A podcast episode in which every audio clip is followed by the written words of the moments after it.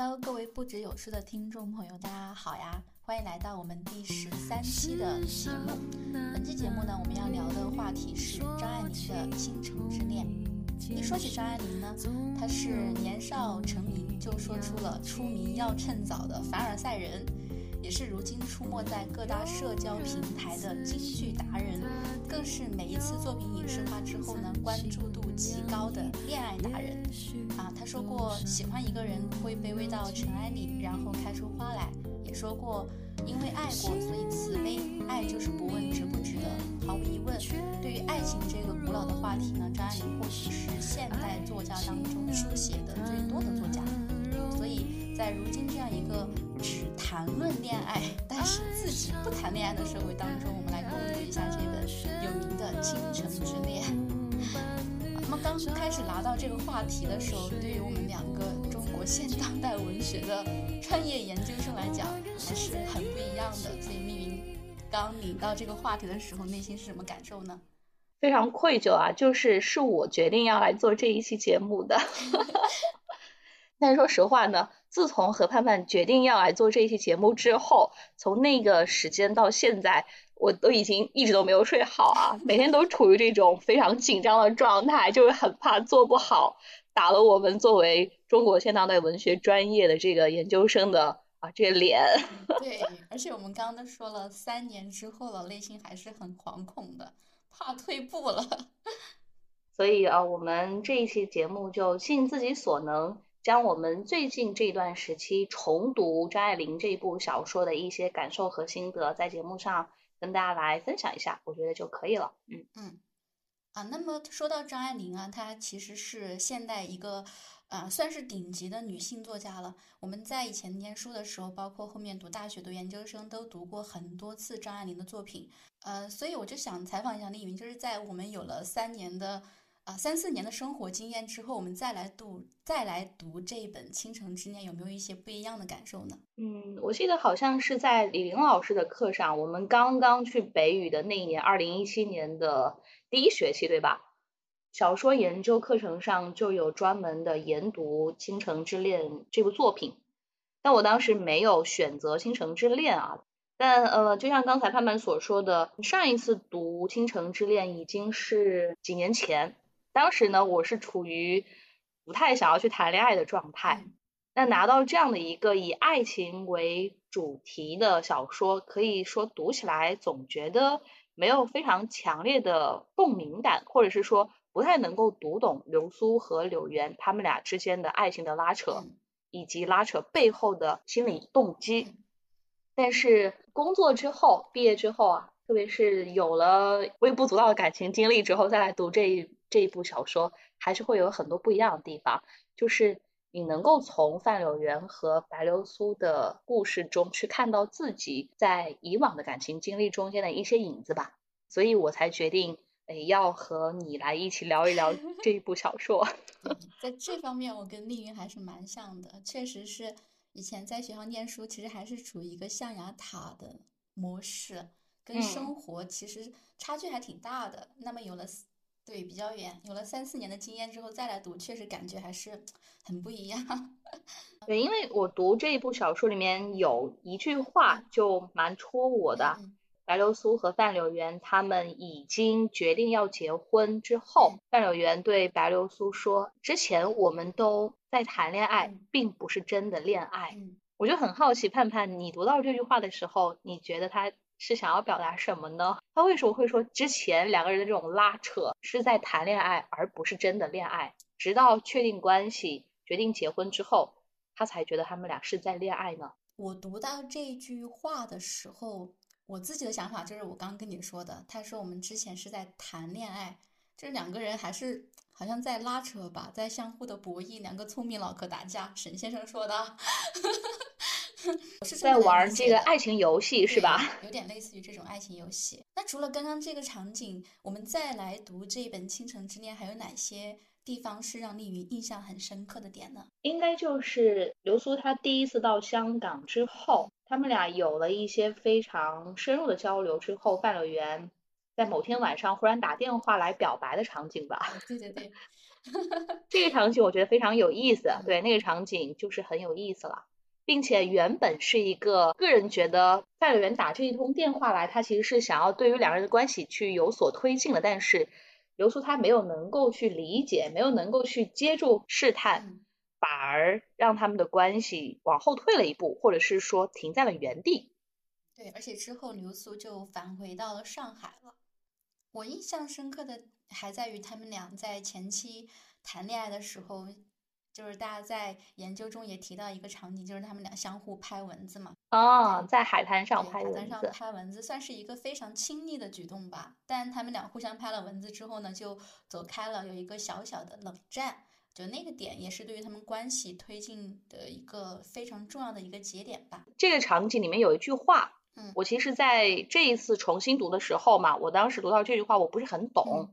因为明明是两个人非常亲密的举动，他们俩噼噼啪啪啊笑成一片，但是忽然来了这么一句话，流苏突然被得罪了。在这里呢，张爱玲她并没有写出流苏为什么被得罪，得罪的原因是什么，她就直接写到。上一句话还是说笑成一片，忽然就是说被得罪，站起身来往旅馆走。范柳园也没有跟上来。我当时读到这里的时候，我其实并不是很理解，怎么忽然一下子被得罪了呢？其实我最后了解这个点的时候，是根据他后文来了解的，因为文中还有另外一个人物叫那个公主嘛，那个公主跟流苏有几次的会面，就是这一次他们是情敌了。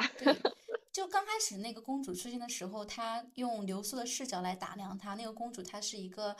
啊，东方色彩其实好像也没有那么浓，她更多凸显是她从外貌颜色去凸显她其实内身上比较奔放的那一面的。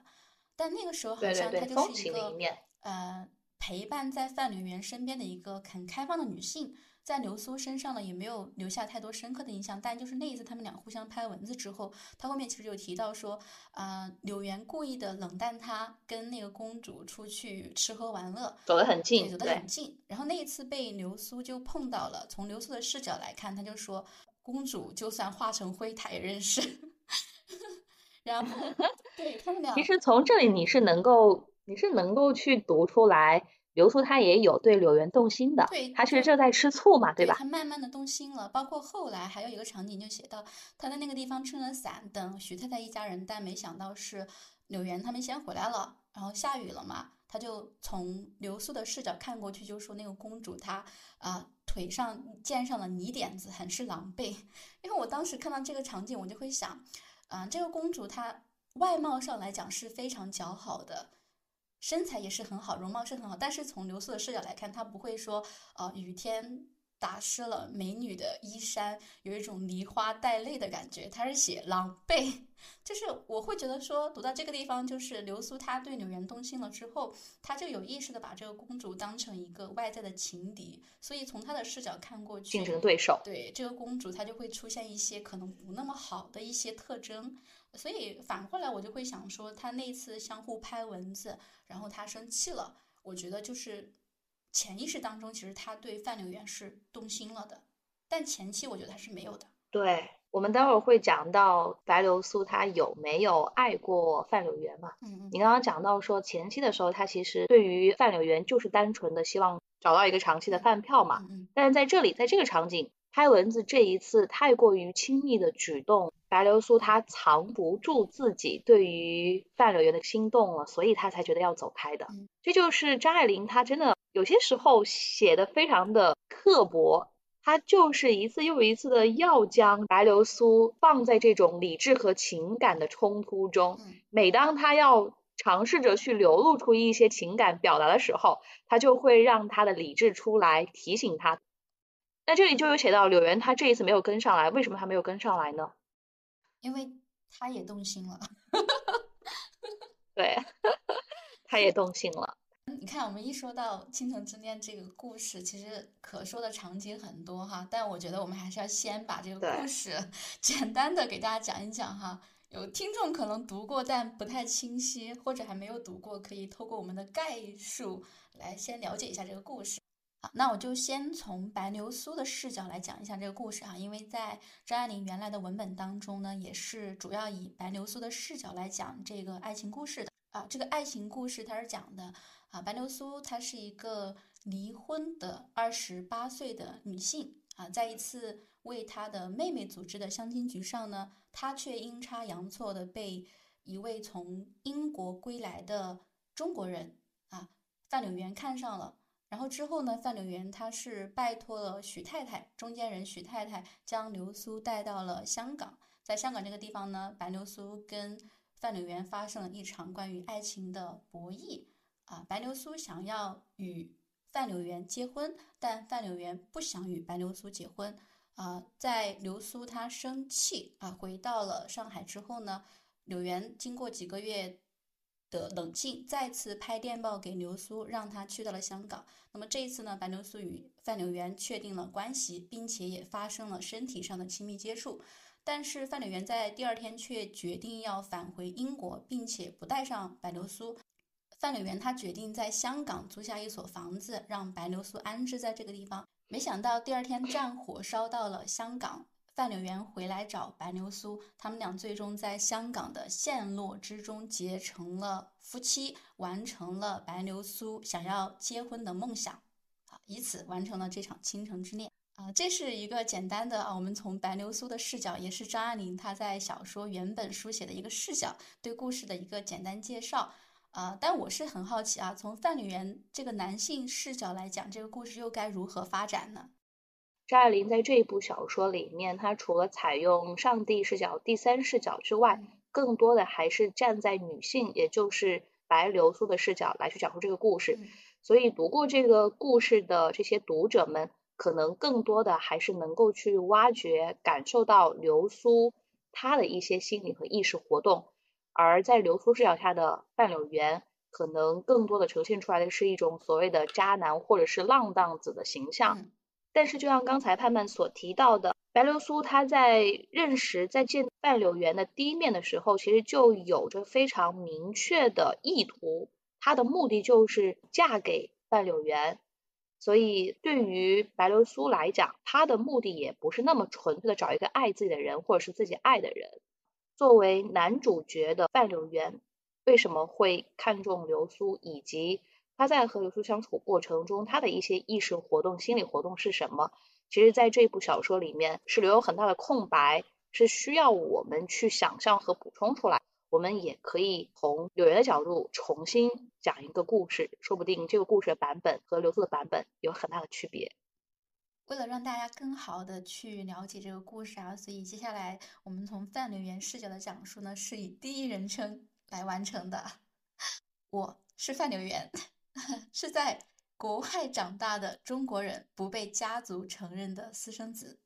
在一次相亲会上，我看上了离婚的女人白流苏。随后，我拜托徐太太帮忙，将她接来了香港。我带她吃饭、跳舞、散步，一次次的向她表明我的爱意。但流苏似乎不在乎，也听不懂，只想同我结婚。我不愿意结婚，她不满意，便回到了上海。半年后，我写信让他来香港，他来了。在那天晚上，我们俩发生了关系。第二天，我决定离开香港去英国，不准备带上他。我将他安置在了香港。没想到这时日本人打到了香港，船走不掉。我担心流苏，便回去找他。从此，我们俩像一对平凡的夫妻那样生活着。我与他登报结婚了。其中有一个细节，我还蛮想和你一起来讨论一下的，就是白流苏她第二次回到香港之后，那天晚上他们俩发生了关系，然后第二天呢，柳原就跟流苏说，我一个星期之后要回英国了。为什么他在发生关系的第二天就跟流苏说他要回英国呢？我倒纠结的点不在于他这说明什么呢？要去英国，而在于他去英国不带上他。我当时看到这里的时候，我也在想，都已经是睡过的人，竟然还不带他去英国，那就说明柳原他可能还真的没有那么的爱流苏，在他看来，他和流苏在情感上还没有达到一个很好的共鸣的程度吧。嗯，我为什么会有这样的一些思考呢？是因为读到后面，他们俩在战争中。开始过起了平凡生活的时候，有一个细节，嗯，在战火纷飞的时候，在炮火连连的香港，嗯他们俩重新回到了浅水湾的租的房子里面。嗯这个时候，仆人阿丽也已经不知去向了。嗯他们为了要生存下去，只能自己挑水、嗯做饭、嗯洗衣。嗯他们也不再像第一次在香港的时候，可以经常出去玩儿、去舞厅、去散步、去吃大餐，而只能在漆黑中两个人彼此度过。所以有一个细节，有一个场景，嗯我觉得在那个场景，他们俩才真正的是彼此相通的。那个场景是什么呢？在这动荡的世界里，钱财、地产、天长地久的一切全不可靠了，靠得住的只有他腔子里的这口气，还有睡在他身边的人。嗯所以他突然就爬到柳岩的身边，隔着棉被去拥抱她。嗯这个时候，范柳原也从被窝里面伸出手来，嗯握住他的手。嗯这个时候，张爱玲写了一句话，她说他们把彼此看得透明透亮。嗯我读到这的时候，我才真正觉得是战争动荡的时局，让他们俩真实的卸下了目的和意图，能够愿意去看到彼此，所以我才反过来去解读当时他为什么不带流苏去英国的原因。嗯那个时候，在那个瞬间，虽然确定了所谓的这种恋人的关系，嗯但在柳岩看来，我个人揣测就是他还没有能够从内心、从精神上去接受流苏吧，这是我的一个看法。嗯，所所以在丽云看来，流苏跟柳原之间他们是有爱存在的，是吗？我觉得他们是有，只是可能不多。我也是这么想的，有爱不多。就刚刚关于那个去英国，但是却就是发生关系之后就立马准备去英国，并且不带上他。从流苏的视角来看，他们应该有一个一年多的分别。而文中也从刘苏的视角来说，他觉得一个星期的恋爱不可能长久拴住一个男人的心，而且这个时候柳岩也没有打算跟刘苏结婚嘛，所以从刘苏的视角来看，他的身份还是属于那种见不得人的情妇关系，是很不稳定的嘛。甚至我觉得还可以更往坏了来猜测，嗯柳岩她可能就是很害怕，因为跟刘苏发生了这一次关系，刘苏就可以以此为借口来要求他跟他结婚。其实，在前文就已经有写到，刘渊他不是一个有益于家庭幸福的人，嗯所以他很害怕刘叔以此来催婚、来逼婚，所以他才说我要去英国，哎，你不要跟我一块儿去，我不会带你去的。所以有爱，但是不多。嗯，对，就刚刚丽云说了一个很重要的点，就在于我们在探讨这个故事的时候，不能仅仅站在我们当下的角度去对范柳原说你是一个渣男，我们应该看到在文本中张爱玲她所赋予范柳原的这个人物身份的一个背景，他的一个成长背景。刚在讲述当中也说了，他是一个在文本中的设定嘛，他是一个私生子。他是一个庶出的私生子，并且不被家族承认，是在国外长大，不允许回国见不得光的一个呃，在国外长大的中国人嘛，所以他的身份是很尴尬的。呃，就像有的研究者所说，他的文化认同、情感认同跟身份认同都是有一定的问题的。呃，所以就回到我个人是觉得嗯他他既不像是一个纯粹的全面的外国人、嗯西方人，嗯但是呢，又跟中国的传统环境是格格不入的，所以他本身就是一个有点割裂的一种存在，身份，对，所以他去处理爱情，去处理跟流苏的关系，嗯就像他在文章里面所提到的嗯，我有时候都不懂我自己，我搞不懂我自己，但是他却反而要流苏去懂他。对，就是那个场景，就是他说他不懂得自己，但是他说了很多遍对流苏说我要你懂得我，我要你懂得我，连续说了几次嘛。对这个场景的重复，就让我觉得其实范柳原在某些时刻，他内心是有着深刻的焦虑、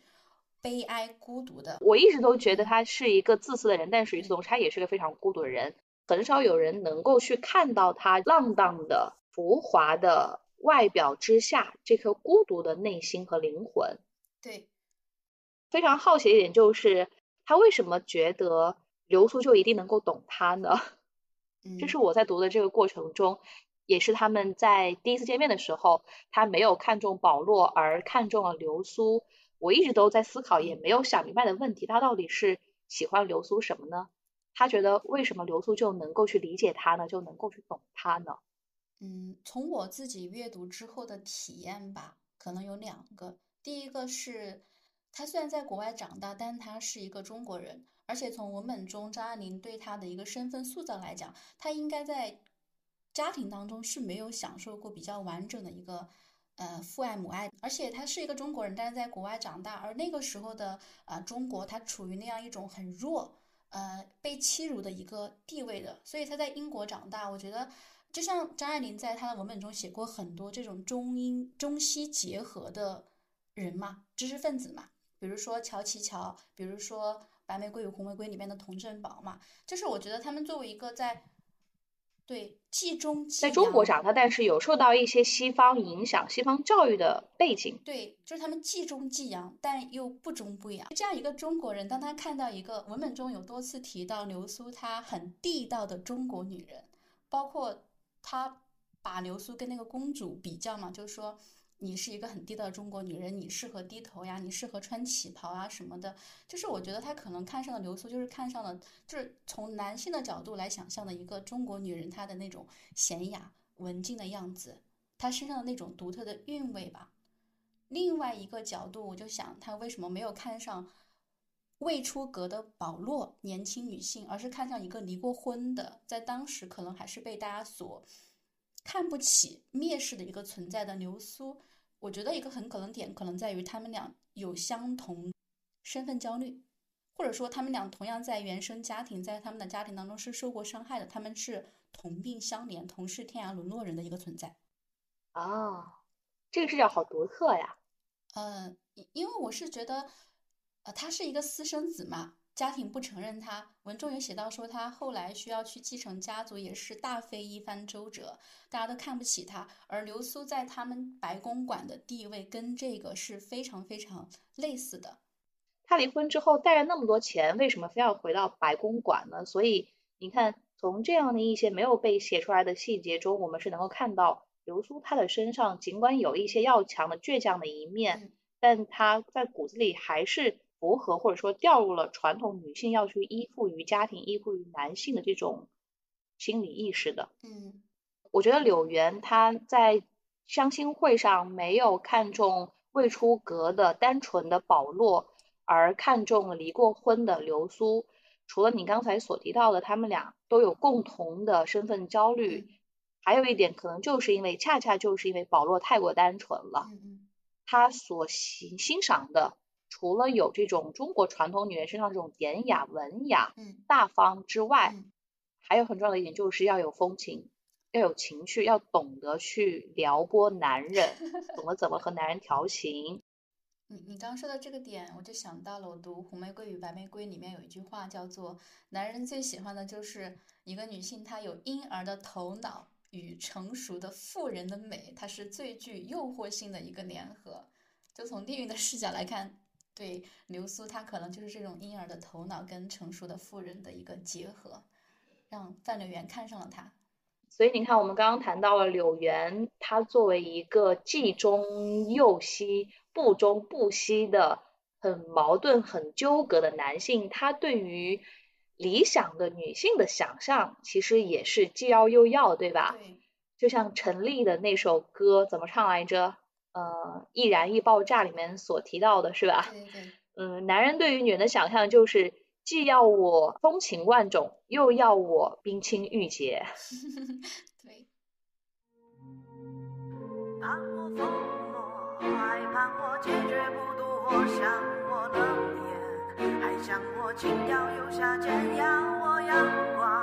还要我风情不要忘记我苦笑无助，还系我心如。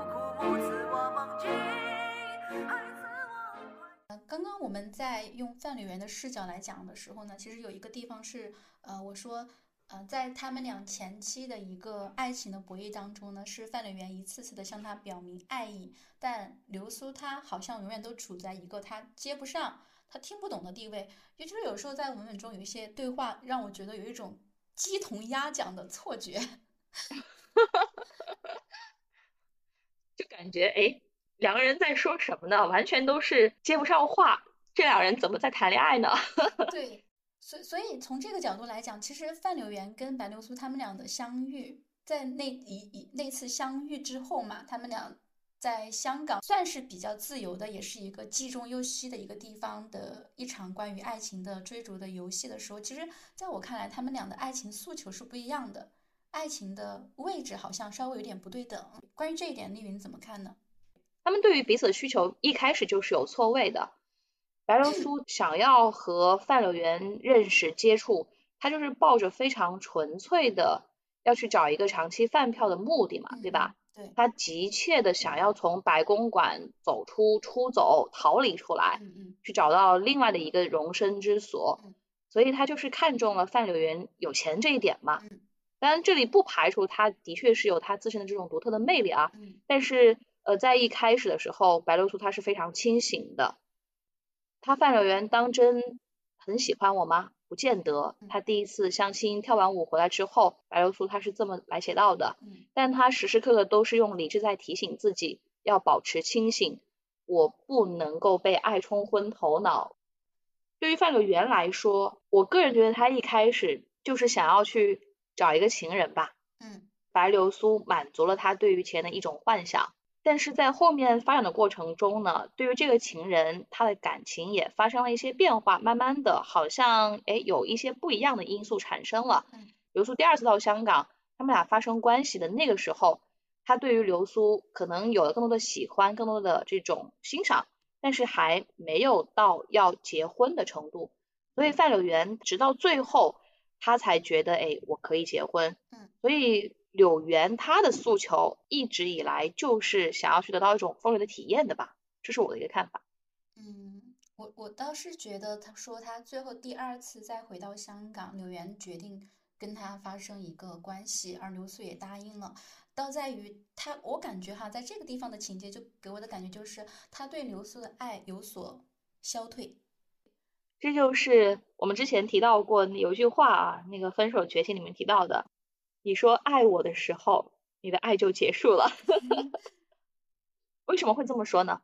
在这次发生关系之前，流苏她是从香港，两个人应该是处于一个爱情已经萌发了，并且很甜蜜的状态。但这个时候，他却返回了上海。其实前面有发生一个场景，一个很重要的一个点就在于，在那天晚上，柳原给白柳原给流苏打了三次电话啊，那个场景有月亮的加持，有藤蔓的加持，还有玫瑰的加持，其实是很浪漫的。包括第一次柳原跟他打电话说，对，柳原给他打电话说我爱你，但是他挂了。流苏他那个时候，嗯，是心跳的扑通扑通的，他发愣了，就说明他这个表白对流苏的内心的冲动冲击是很大的。然后第二次呢，柳原对柳原又打过电话了，就说我忘了问你一声，你爱我吗？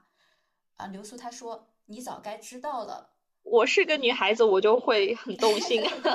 对，然后流苏他也动心了，然后他说：“你早该知道了，我为什么上香港来？香港来。”柳原叹道：“我早知道了，可是明摆着的事实是事实，我就是不肯相信。流苏，你不爱我。”流苏道：“怎见得我不？”然后柳原不语，良久方道。《诗经》上说啊，这首什么“此生契阔，与子相悦，执子之手，与子偕老”，就是。呃，流苏他的表述中就说，他说这是最悲哀的一首诗，生与死与离别都是大事儿，不由得我们支配。比起外界的力量，我们人是多么小，多么小。可是我们偏要说，我永远和你在一起，我们一生一世都别离开，好像我们做了了主似的。就是在我读这一本小说当中，我对于呃，不管是张爱玲的爱情观、婚姻观，还是对于呃范柳原这个人物的一个爱情婚姻关系，就是我是觉得他对这种长长久久的。所谓的婚姻，他是持一个不期待，而且很怀疑的一个态度的。从你刚才的讲述中，其实我觉得张爱玲她说不定将自己的一些爱情婚姻观，通过柳原这个角色来去呈现了一部分呢。因为在这个场景当中，我个人是觉得，就跟前面我们说过的，柳原他对流苏说：“我要你懂得我，我要你懂得我。”他有他对流苏对他的，他到这里其实。一直在试探，但是流苏几次都没有能够去接应住，他一直都不懂范柳原，这是我在读的过程中一个非常强烈的感受。对，白流苏一直不懂他。范柳原对他讲的算是一个自己内心很深层次的剖白了。我们读到这段话也知道，呃，范柳原这个人物，因为他独特的这个身份背景、文化背景，他其实内心也是很很痛苦、很焦虑的。他有自己的那种虚无感在里面的。但是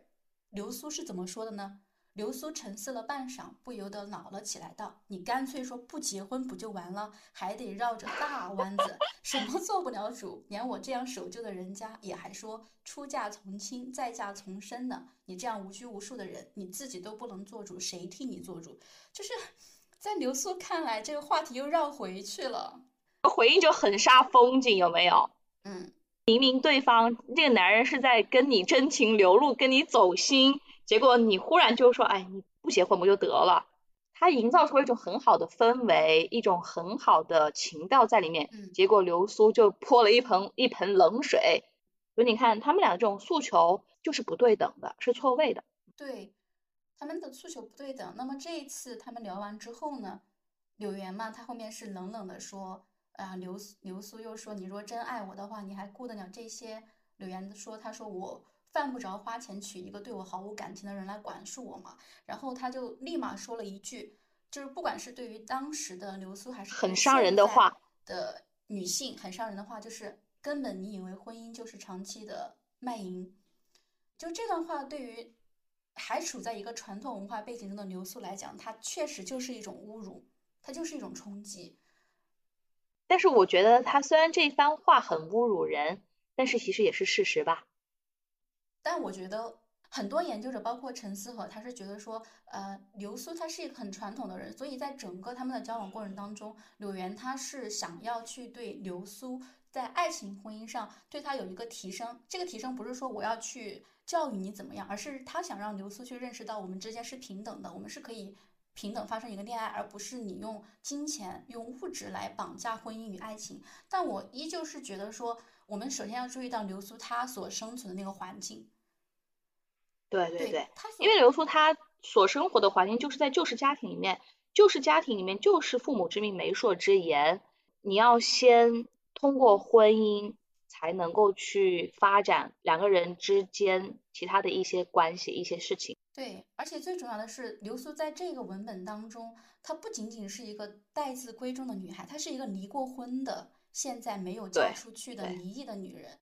所以她这么现实，我是能够理解的。因为她上一段婚姻就是以失败收场嘛，她被她的前夫打得很惨，所以只能够回到家里面来。所以在某种程度上，呃，不仅范柳原他对于爱情没有那么的相信，其实白流苏她经历了上一段婚姻之后，她可能也变得非常现实，她没有那么相信爱情了。在这个小说里面，白流苏是已经二十八岁离异了的。他的妹妹、七妹保罗还是待字闺中的。其实我们也可以合理猜测一下，白流苏在保罗那个年纪的时候，他何尝也不去期待爱呢？而且我们还要注意到，就是说在文本中给流苏的这样一个家——白公馆，它是一个不像家的地方，它是一个类似于坟墓的时间已经静止了的地方。它其实是处于一个没有家的状态，它既没有婆家，也没有娘家。它可以叫婆家，也可以叫娘家，但是没有流苏她自己的家，所以在她整个对柳原的，呃这种相处当中，她这种结婚的愿望是非常非常强烈的，就是有时候会让我觉得，她何尝没有听懂范柳原的话？当然可以爱情，我们俩当然可以平等的沟通，我们当然可以只要快乐，就像在那个第一炉香里面说，那个乔一乔对葛威龙说，我什么都给不了给不了你，但我可以给你快乐，快乐难道不好吗？对，是可以快乐。但流苏她处于那个社会的环境当中，她不可能只要快乐。在前期也说到了嘛，流苏她跟这个流苏她跟这个柳原出来就是一场赌注嘛，她赌赢了怎么样？赌输了又怎么怎么样？她其实是无处可去了，有点。我也有看陈思和老师对于《倾城之恋》的解说，但是我个人读起来，我觉得陈思和好像对于《倾城之恋》评价不是很高。因为你刚刚提到说他们俩爱情的这种错位嘛，嗯，关系诉求的一种不对等，我就又想到徐子东他在解读《倾城之恋》的时候有提到一句话，嗯，简单来讲就是作为男性的范柳原所想的就是没有现在就没有将来，而对于白流苏而言，他所想的就是没有将来就没有现在，嗯，我倒并不会觉得说流苏。他明知道范柳园需要什么，或者是说明知道范柳原他表达的意思什么，但是他假装不知道。我个人觉得，他没有听嗯，懂。流苏他其实一直都对他一直都不懂范柳原，一直到最后他还是不懂。呃，反正就意味着，其实他们在这段关系当中，不管流苏他懂不懂，他们的诉求都是错位的。但是谁说错位的这种诉求就不能够产生爱呢？不能产生这种喜欢呢、心动呢，对吧？即使这种心动、这种喜欢是片刻、是暂时的，嗯，但它也真真切切的存在过呀。所以在小说中间，他们俩也有一些我个人觉得还蛮甜的调情场面，一些相处的细节。有夜花，有夜花，是有风有吹落地，无人看见每日原册，花谢落土不再回。么说呢？我很认同的一个点，就是说我自己读完这部小说之后，我的一个想法就是，我们有时候不能太，我不太想跟着张爱玲这个人走，因为最开始我去了解张爱玲的时候，就是她自己的爸爸，她的父亲作为一个高门大户的遗老，他的生活是其实是很颓败的，包括他后面抽大烟，他去嫖妓，他去找姨太太，在婚姻上面，他其实对于张爱玲来讲不是一个很好的，不是一个很好的模仿对象。那他的母亲呢？他的母亲当时是去国外留学了，但是有些历史资料就显示，张爱玲的母亲她其实在国外的所谓留学，也只是想去给自己混一个更高等的身份，她是一个交际花的状态，她是一个学混子。就是这两个人的婚姻，其实对于张爱玲来讲，她不是一个很好的一个嗯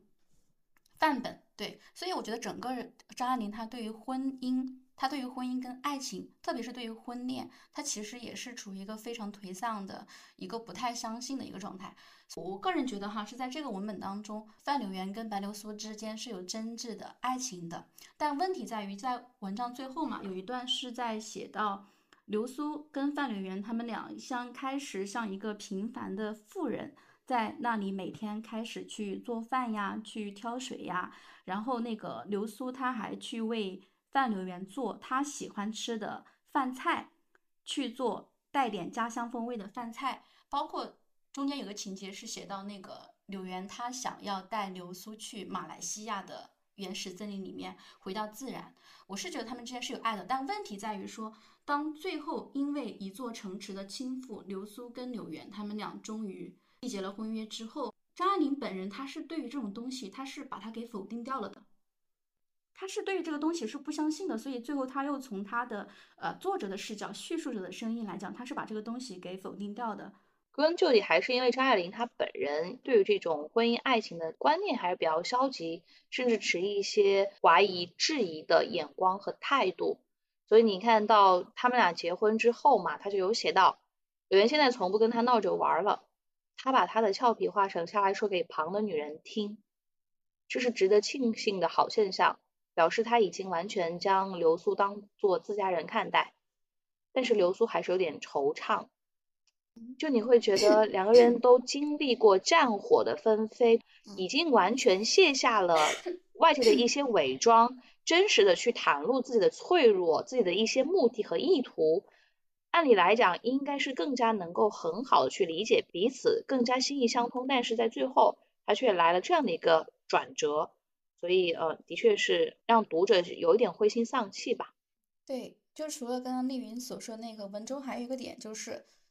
嗯，他有写到说，他们送走那个萨黑银尼公主之后呢，刘源他说我们几时结婚呢？流苏听了一句话也没有，只低下头落下泪来。然后那个柳原就说我们今天就去报馆里登报结婚嘛。啊，然后他说我们还要去回到上海，还要大张旗鼓的排场一下，请请亲戚们。刘苏说：“呸，他们也配。”说着，吃的笑了出来，往后顺势一倒，靠在他身上。刘源伸手到前面去修他的脸，道：“又是哭又是笑。”就是，呃，首先我先说一下，我自己读到这个点的时候，会想到《红楼梦》。在我读这个《倾城之恋》的时候，其实我在读这一篇小说的时候，我经常想到宝玉和黛玉。对，就有很多《红楼梦》的影子嘛。但除了这个之外，就是我自己读到这个地方，说到流苏她吃的一笑，往后一倒，然后柳原去羞他的脸，说又是哭又是笑。其实这个地方就给我的感觉，就跟前面读他们在那个海滩上拍蚊子，都是很亲密的一个场景的。但问题就在于，除了刚刚丽云所说的那一句，呃，柳原现在不跟他闹着玩了，他把他说给旁人听，流苏他有点怅惘之外，还有一个点就在于在前面，就是刚刚丽云所说的那个，他从被窝里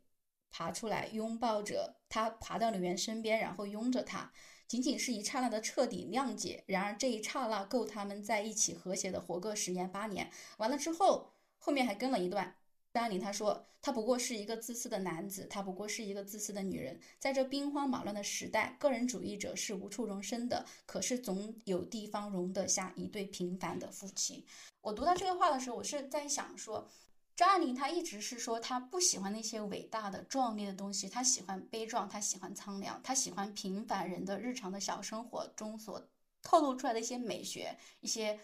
啊，所谓的他觉得有悠长余韵的地方，但在这个地方，他会让我觉得他依旧在否定他们俩作为一个平凡夫妻，他们俩进入这种呃平静的婚恋之后的那种可能会有的一些爱意，张爱玲她是看不到的，她是很虚无的，所以她也否定掉了这两个人之间的那种爱。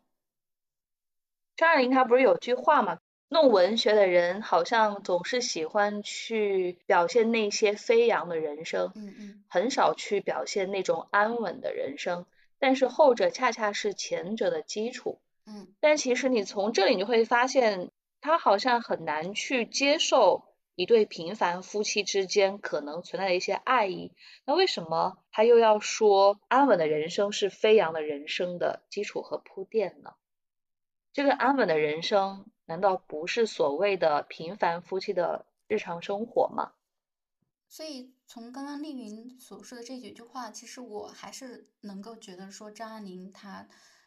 对于这种婚姻啊，大家有一句话叫做“婚姻它不保护恋爱嘛，它保护的是我们的金钱、我们的物质，它是一种金钱法律保障嘛。对，对，那张爱玲她在有一篇散文里面写到几句话，就说现代婚姻它是一种保险，女人发明的。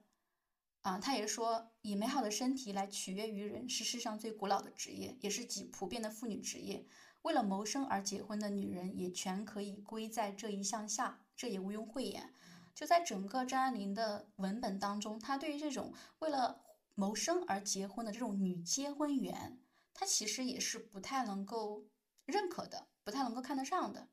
在当下，我们也不希望所有的女孩子单纯为了去找一个饭票或者是经济原因和某一个男士结合啦。嗯，对对对，所以其实我今天在录节目之前，我有想到一点，就还是女性主义者、女权主义者他们一直以来所提倡的，女性要真正的实现独立，首先还是要经济独立。如果白流苏她是一个单身的富婆，她还需要去找范柳园吗？不需要。我在看他这个传奇这本小说集的时候，我就会把他的几篇文本，因为他写的《红玫瑰与白玫瑰》，还有《封锁》，还有《第一炉香》，大部分都是在一九四三年这个期间来写的嘛，我就会把它串联到一起看，就是想说，呃，我也想过说，流苏她要是有钱了的话，是不是就会不会热衷于去做一个女结婚员，用自己的身体、自己的青春去为自己换得后半生的安稳的生活？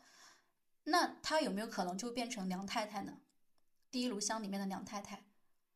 这样的样子呢？或者说，或者说她会变成红玫瑰与白玫瑰里面的前妻的王娇蕊？对，我觉得她不会变成王娇蕊，因为王娇蕊她是需要爱的人，她不单单需要钱，她还需要爱，她甚至可以选择爱而放弃钱。因为王娇蕊，我记得后面她是有和她老公离婚的吧？嗯，是离婚的。在这个小说里面，我觉得对于 白流苏她是否非常需要爱，刻画的不是很多。嗯她有，她有一些细节能够体现出来，嗯她是有所谓的情欲的，对吧？嗯比如说环境中间的这个野火花的描述，嗯嗯描述我们是能够看到白流苏身上她也是有情欲的，但是呢不多。我是觉得白流苏就是我透过读这个文本哈，前期她其实，呃，她就是想要想要结婚的，他对于爱情没有那么多的渴求，但是在他跟呃范柳原接触之后，他其实有对爱情产生一个诉求的。这也就是我读到后面，当那个他们俩发生了关系之后呢，呃范柳原走了，准备在香港给他置办房子，把他安稳在这儿。但那个时候就写到，明明他已经得到他想要的，可是流苏不开心，写到他他觉得他的房间空了，他要去买灯泡来把这个房间给填满。是这么来写的。他说他怎么消磨这以后的岁月呢？找徐太太打牌、看戏，然后渐渐的抽鸦片，往姨太太们的路子上走吗？嗯他突然站住，挺着胸，两只手在背后互相扭着。那倒不至于，他不是那种人，他管得住自己，但是他管得住他自己不发疯嘛？嗯所以其实这几句话，我们能够去看得出来，刘叔他其实是有一种情感的需求的，他也受不了这种所谓的空虚。啊，另外我想讲的一个话题就是关于《倾城之恋》的这个标题啊，我其实一开始就想要聊聊这个标题来着。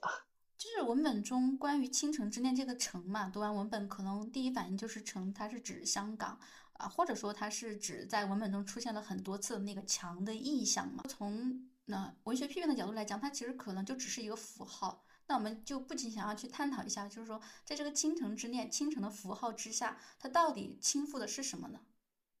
一说到倾城，大家应该最先想到的就是“北方有佳人”这一首诗嘛，对吧？对，在这部小说里面，白流苏她可能不是那么的所谓国色天香，但绝对也是一个美女了，嗯还是有倾城的美貌的。嗯嗯所以表层的倾城的含义应该指的就是白流苏的美貌嘛。呃，但是单纯就是因为美貌，所以范柳原才爱上她、喜欢上她吗？我觉得也不见得。就像你所提到的，这里的城，它是更多的是一种意象的表征。除了香港，除了断墙的意象之外，我个人觉得这种所谓的倾城，嗯，在某种程度上，反而是我们前面一直所提到的流苏和柳原之间婚姻和爱情观念的一种不对等的倾覆。嗯，丽云说到这个有点启发我。就是我个人觉得这部小说它的标题虽然叫做《倾城之恋》，但是张爱玲并没有局限在男女爱情之上，而是有深入到对于人生观、对于人生虚无的一种关照。我觉得他没有关照，他就是在表现人生虚无啊。对，就是在表现嘛，就是在隔着只、隔着窗户去看。文本中透过柳原跟流苏的视角来看那个城，它其实可能代表是什么文明不存在了，金钱物质所有的什么身份地位可能都不存在了。那可能有没有可能就是说，当所有这些东西它都不存在了之后呢？我们以屹立在那个废一片废墟、断壁残垣之上的，就是一个男人跟一个女人。因为我在读到后面的时候，会觉得说，他们俩最终能够决定去结婚啊，除了我觉得有爱情的驱使之外，还有一个很重要的点，可能还在于就是，在这个时候，他们更能够去 抱团取暖。对，大家都选择要接受人在宏大的现实面前的无能为力、弱小，就像范柳园所说的。到了这个时候，我倒是觉得说，如果说一开始柳原他的诉求是他想要从流苏这个地方，呃，不仅有一个情人，而且还要一个有精神沟通的情人。但流苏他的诉求就是，我是从婚姻最后走到了我可以有一个恋爱之后，这座城池倾覆了之后，如果从我的角度来看，我是觉得，嗯，张爱玲她其实对于爱情也是有一个破灭的一个书写的。就是爱情破灭了，那我们就选择一个婚姻，而婚姻它就是庸俗的，啊，所以就是很虚无。我在看这本书的时候，我就一直在想，要是流苏当时遇到的不是范柳原，而是童振宝，而是乔琪乔，他是不是也会跟他走？我觉得他如果遇到童振宝就不会，因为童振宝没钱啊，没有那么有钱吧？他会跟乔琪乔走吗？他会成为下一个葛威龙吗？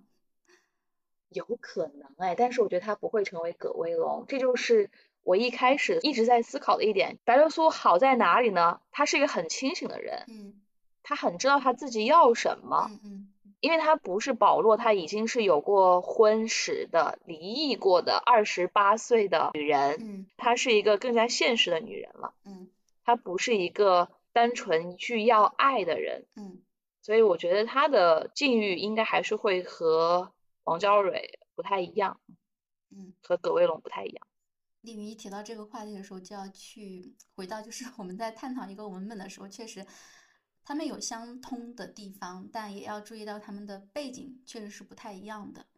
嗯，我在看这本小说的时候，去找了一些呃相应的背景资料嘛，包括呃在同时期张爱玲还写的一些散文来相互的一个印证嘛。啊，他在有一篇散文叫做《静鱼录》里面，就记载了他在香港读书的时候。对，在香港读书的时候，他所经历的那场香港的战争，啊，包括他在那个散文里面所记录到，呃，他们目睹了战火、炮火就在自己身边爆炸之后，啊，房子是可以毁掉的，钱转眼也可以成废纸，人可以死，自己可是自己更是朝不保夕。那么在这种无牵无挂的虚空与绝望中，人们受不了这个，急于攀出一点踏实的东西，因而结婚了。啊，包括文本中，他还写到他目睹的一对男女到他们的办公室来借汽车去领证结婚。男的是医生，啊，时不时的望向他的新娘子，眼里只有近于悲哀的恋恋的神情。新娘是看护，娇小美丽，红颧骨，喜气洋洋，弄不到结婚礼服，怎么怎么样？然后他后面就写到这两个人来了几次，一等等上几个钟头，默默对坐对看，熬不住满脸的微笑，招得我们全笑了。我读到这个地方的时候，我就会想，流苏跟柳岩去领证的时候，也会是这个样子吗？仍然没有遇到那位跟我绝配的恋人，你根本也未有出现，还是已然逝去。你说到这个话题，就让我想起小说最后。他们俩在去登结婚启事之前，有一个小细节。他们俩一同走进城去，走到一个峰回路转的地方，马路突然下陷，眼前是一片空灵潮湿的天。嗯，他们看到一块牙医的招牌。嗯，这个时候呢，柳原歇下来脚，望了半晌天空。他说感到那平淡中的恐怖突然打起寒战来。这些其实又回到了柳原他自身对于这种婚姻的不信任，这就是张爱玲她时时刻刻总是有一种反浪漫主义的意识在里面，你有没有觉得？有一点。当你以为他要给你一颗糖的时候，他又要来一个棍子。你从他的一些小说中，无论是《倾城之恋》，还是《第一炉香》，又或者是《红玫瑰与白玫瑰》，甚至是非常短的小说叫做《封锁》，你都能够感受到。这种温情是短暂的，是瞬间的，是没有办法长久的。对，而且大家在读的时候一定要注意到，就是我们刚刚所提到的这个故事它独特的一个背景，一九四三年嘛，包括香港跟上海的这种轰炸，以及呃张爱玲她本身啊，她的一个成长经验，她所经历的几段恋爱、几段婚姻，嗯，她其实是停留在那种大家庭传。大家庭制度的记忆里的，他也是用这种视角来看他笔下的人物的恋爱跟婚姻的，呃，包括在那个呃陈思和教授那篇论文当中，他说，呃，他只能用做二奶、做姨太太来来看白流苏的爱情，所以大家在读的时候可能需要有一个稍微的区分。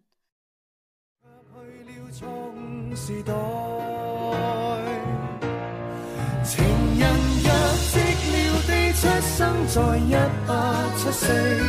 刚刚早一百年一个世纪，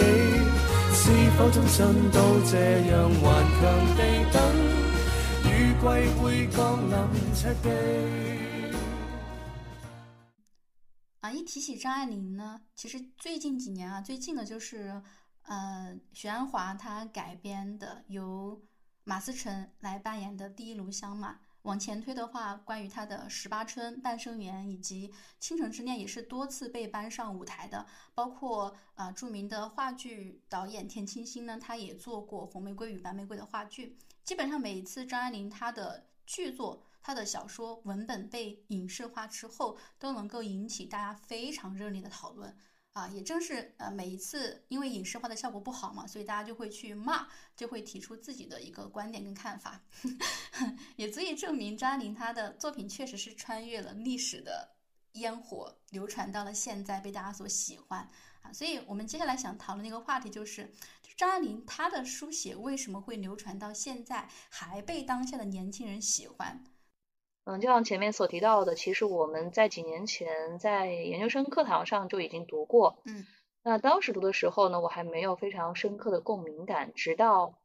去年到今年经历了一段感情之后，再来读这一部小说，就有更加深刻的一些体会。至于为什么张爱玲的作品能够穿越历史的尘沙？在当下依然有那么多的受众，那么多的读者，甚至还衍生出了就是张学啊。我想是因为他所描写的这些人物都是在我们现实生活中可能会出现、可能会存在的一些小人物，他们的一些日常生活。嗯，当下的很多年轻人，他们可能没有那么想要去在事业上。取得多么高的成就，嗯，但是每一个人他都一定有情感上的需求，嗯，他想要去爱，他想要去表达，他希望被理解，所以能够从柳原和流苏的故事中看到自己与恋人或者是与暧昧对象的一些拉扯的细节吧。所以我在读这个《倾城之恋》的时候，看到他们俩啊，看到 流苏和柳原拉扯的这些细节。说实话，某一些场景就也还蛮让我想到某人的。嗯嗯，与此同时呢，在看这部小说的时候，我又想到啊，前段时间有一部非常火的电视剧叫做《装腔启示录》。嗯，在《装腔启示录》里面呢，就男主角和女主角他们爱慕着对方，喜欢对方，但是呢啊，因为不能够很好的确认。对方与自己是不是有同样的这种心意，所以一直是在试探，在拉扯，哎，在暧昧。嗯，有句话怎么说来着？暧昧某种情况下其实就是非常有意思的一种两性的对抗啊。我不晓得这是不是属于人性的弱点啊？当你想要去达到某一个目标，或者是取得某一个成果的时候，恰恰是。达到这个成果，取得这个目标的这个过程是最有意思的。我不知道，呃，是不是有有一些人是会有这种想法的啊？应该有很多吧。我在那个 B 豆瓣的小组上看到了好多大家在分享这种啊 crush 或者说暧昧期恋爱的一些小细节分享。就大家都现在都喜欢磕 CP，不喜欢自己去谈恋爱。对对对，就是从他人的爱情故事中去满足自己对于爱的需求。你觉得为什么现在大家这么喜欢张爱玲的作品？呃，我是觉得，呃，就像刚刚我们所说的，张爱玲的作品，它其实是有一点在撕开我们古代那种什么。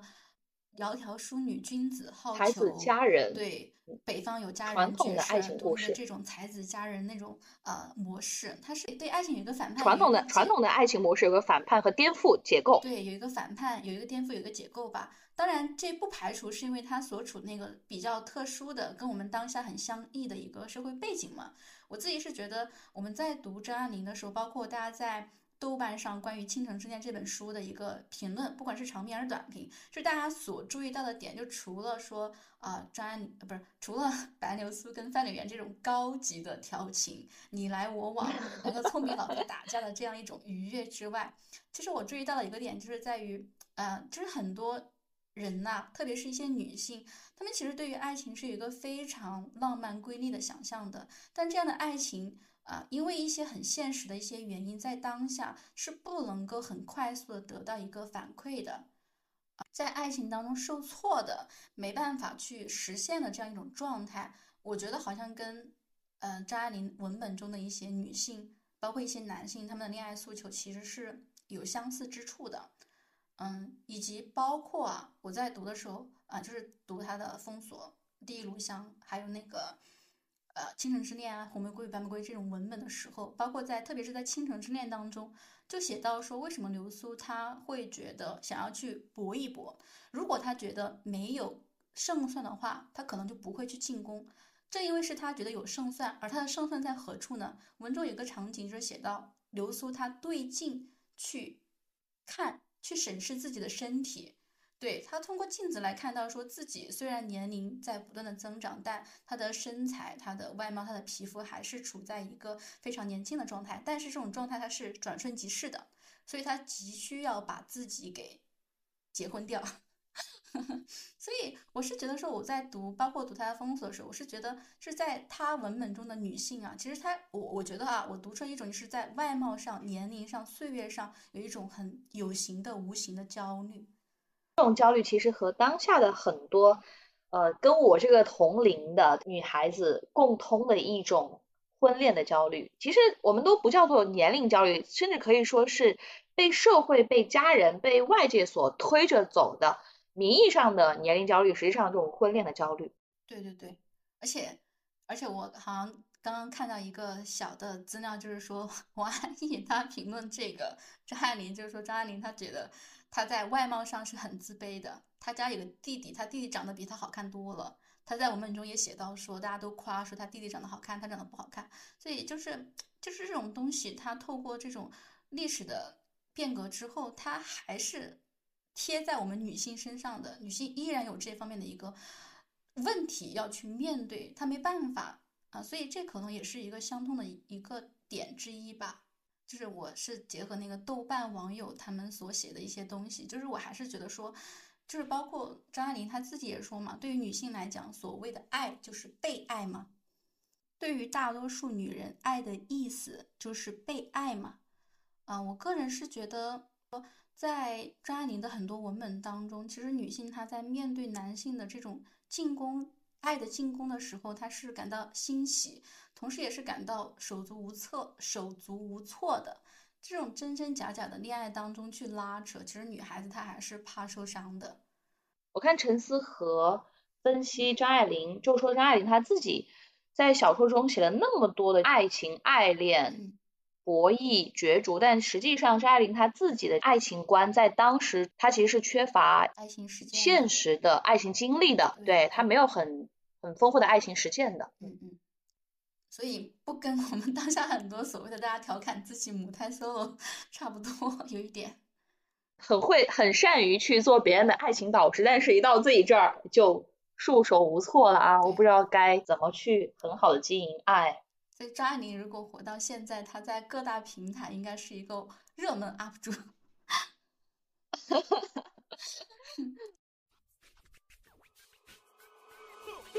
确定，其实还不确定，只是四目相对有心悸。不见你会想你，在人群中找你，找到后又假装不看你。他们说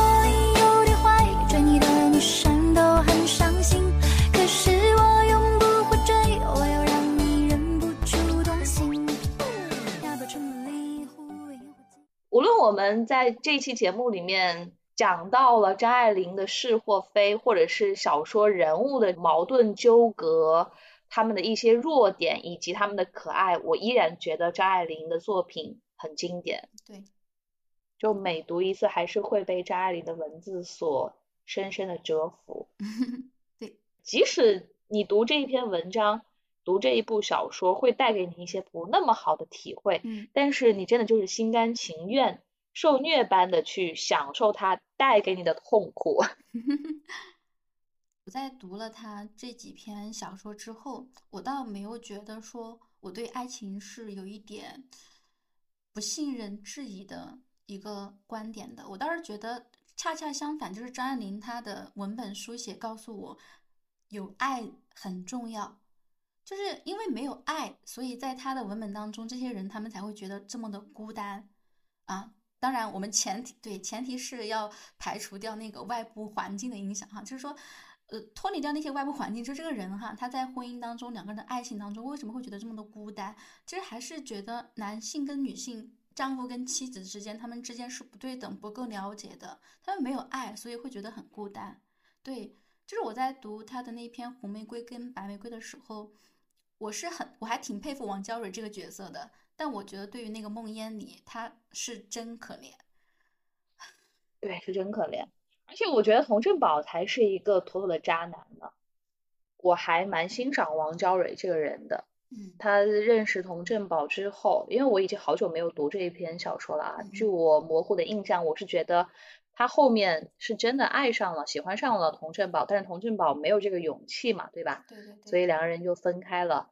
然后王娇蕊呢，就和她的丈夫离婚了嘛。嗯我反而是蛮蛮佩服王娇蕊的，就是有一种坦诚面对自己的勇气，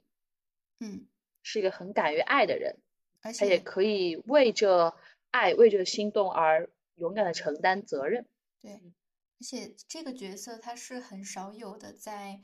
张爱玲的文本当中，这个女性她是有所成长的。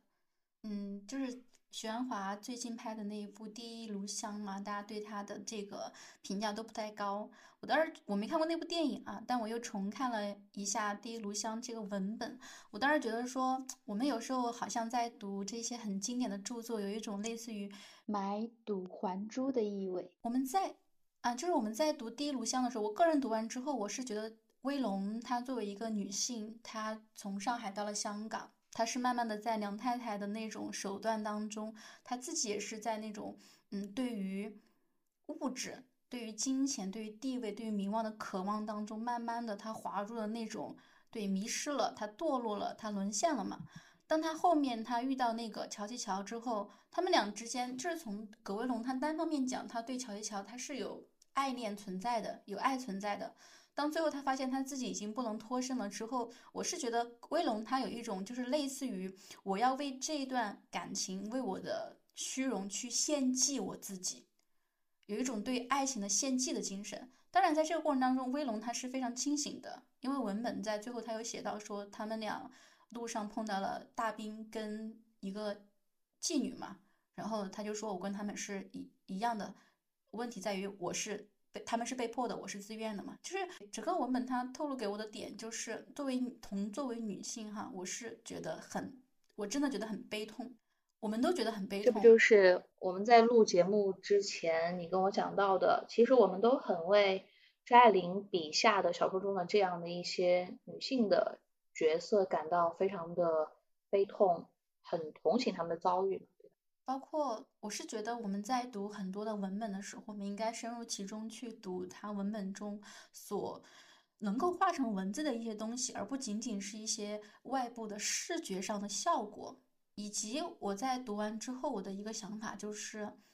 嗯，我们说张爱玲她呈现给我们了一种关于爱情的消解、婚姻的一种不信任，它其实恰恰相反，是可以给我们一个启示。或者说它书写了一种我们人生可能会有的形式啊。虽然说有一些大陆的，我们大陆的一些，我这样说好像有点大言不惭哈，可能在长久以来，我们呃很多对于就是在我们大陆这边，好像对于张爱玲的评价也没有那么高哈，包括很多的文学史书写，就是说张爱玲她是一个无法被安放的角色嘛，这个女性她太特异了。我刚为什么不能多来点这种特异的女性呢？对，就是为什么为什么一定 都要是男人的天下呢？对很多的研究者就会觉得说张爱玲的格局太小了，在那个时候大家都在讲启蒙、讲复兴、讲陈思和就是这么说的。对，格局太小了。我觉得恰恰就是我们以什么样的眼光来判定他的格局小呢？就是我其实我很感动的一个点在于，我读他的那篇《禁语录》的时候，里面就有写到说，张爱玲她非常去坦诚自己的自私啊。她文中提到，她说，呃，他们去那个时候香港发生了战争了，他们需要去去护理那些啊、受伤了的人。然后有一个人呢，他是每天都上气不接下气了啊、然后有一天他死了，我张爱玲就写到说，他死了之后，他们都很开心。后面他就写到说他他开心了之后，他们很开心，他们好像还在，对他们还在那一天可以去吃一些啊、吃东西，类似于来庆祝。张爱玲她用自私来形容自己，包括她那一段的书写都是那种嗯会读出那种平淡当中的一种巨大的悲痛。就我整个觉得，包括在那篇文章当中，张爱玲她还写到说，她说。他就不喜欢那种很庞大的所谓的历史的车轮滚滚而来，在碾压我的状态。他不想写车轮，他就想写在车轮之下的人的生活日常。他就想写在街边上去游荡那些人，街边小铺子里面的一些婆婆、一些呃小员工、一些小铁匠。这是在日常当中的一些伟大，我觉得是张爱玲赋予了他一定的肯定的价值跟意义的。而这些东西在我们很当代的，不是在现代的很多文本当中，它其实是被忽视的。你对启蒙跟救亡没有作用，所以你就被忽视掉了。那你刚刚提到的一点，我觉得非常有意思，就是它表面上是在写自私，但实际上在这种平淡的文字底下暗含着悲痛，所以。在某种程度上，张爱玲她的写作其实是带有伪装性的，是吗？非常幸运的一点就是我们没有在流苏的时代，嗯，我们在这个时代还是能够通过自己的力量去实现独立的，我不需要去依附于任何人。对，所以我自己在想说，我们在读张爱玲这种在语言上已经臻于化境、炉火纯青的一些。作品的时候啊，其实有的作家会说，不是有的有的人会批判张爱玲，说她嗯没有去没有去没有阶级意识，他没有去看到一些苦难，没有去批判什么的。我倒是觉得说，呃，其实很多时候我们一个文本诞生了之后，它并不是说我就一定要去批判才能深刻，要揭露才能够有价值。其实很多的所所谓的批判跟反省，它是我们在阅读的过程当中产生的。不是说一定要去完全认同叙事者的声音、作者的声音，我们是要有自己的判断的能力跟思维的。而且已经有那么多的阶级意识的作品，不就是缺少了张爱玲这样一个独特的存在吗？我们的文坛才是百花齐放的呀。对对对，本期节目录到这儿呢，就打算做一个小结了。那么作为两位。前 中国现当代文学的研究生哈，我们在准备录制过程当中以及录制过后呢，其实内心都感觉是非常的忐忑的。我们是想从自己的知识结构跟社会经验上给大家有一个非常全面的系统的一个分析，但是鉴于我们自身哈确实 年龄不能力不足，对，而且工作了，可能也没有太多的时间像以前一样那么的系统。去深刻的给大家做一个分析跟梳理啊，但我们还是希望说，听了这期节目当中，听了这期节目之后呢，啊，听众朋友们能够自己去读张爱玲的作品，并且能够把它能够投射到我们自己的生活当中吧，有一个参照，有一个有一个参照，有一个审视啊，所以最后啊，我想来采采访一下丽云，好，录完了，什么感觉呢？开心。长舒一口气。说实话，这是我们的第十三期节目，我个人觉得是我们播客开播以来对我而言最难、最有挑战性的一期。为什么呢？首先，第一个就像刚才盼盼所说的，我们作为前中国现当代文学专业的学生，张爱玲的作品呢？按理来讲，应该是我们的专业领域，我们的特长之所在。但是因为工作以及时间的原因，我们很久都没有像以前在学校里面那么系统的去进行文本细读和研究，所以有蛮生疏了啊。嗯，因此做这一期节目可以说是背负着 作为中国现代文学专业学生的这种名声。所以，嗯，的确。我们俩在做这期节目之前都花了很多时间，但是呢，不晓得这一期节目录下来啊会是怎么样一个效果啊？嗯，刚刚你讲的一句话我非常认同，无论我们在这里说的怎么样，说了什么内容，还是希望大家能够自己去找来这一部小说以及张爱玲其他的一些作品去读一读，去切身的感受张爱玲在三四十年代在那样一个特定的历史时期。以及时空背景下所书写的香港和上海的这些人、这些事，嗯，去切实的感受他文字笔下的人生，以及他文字的这种独特的魅力和独特的艺术性。那么这期节目就到这里结束了，下期节目再见吧，拜拜。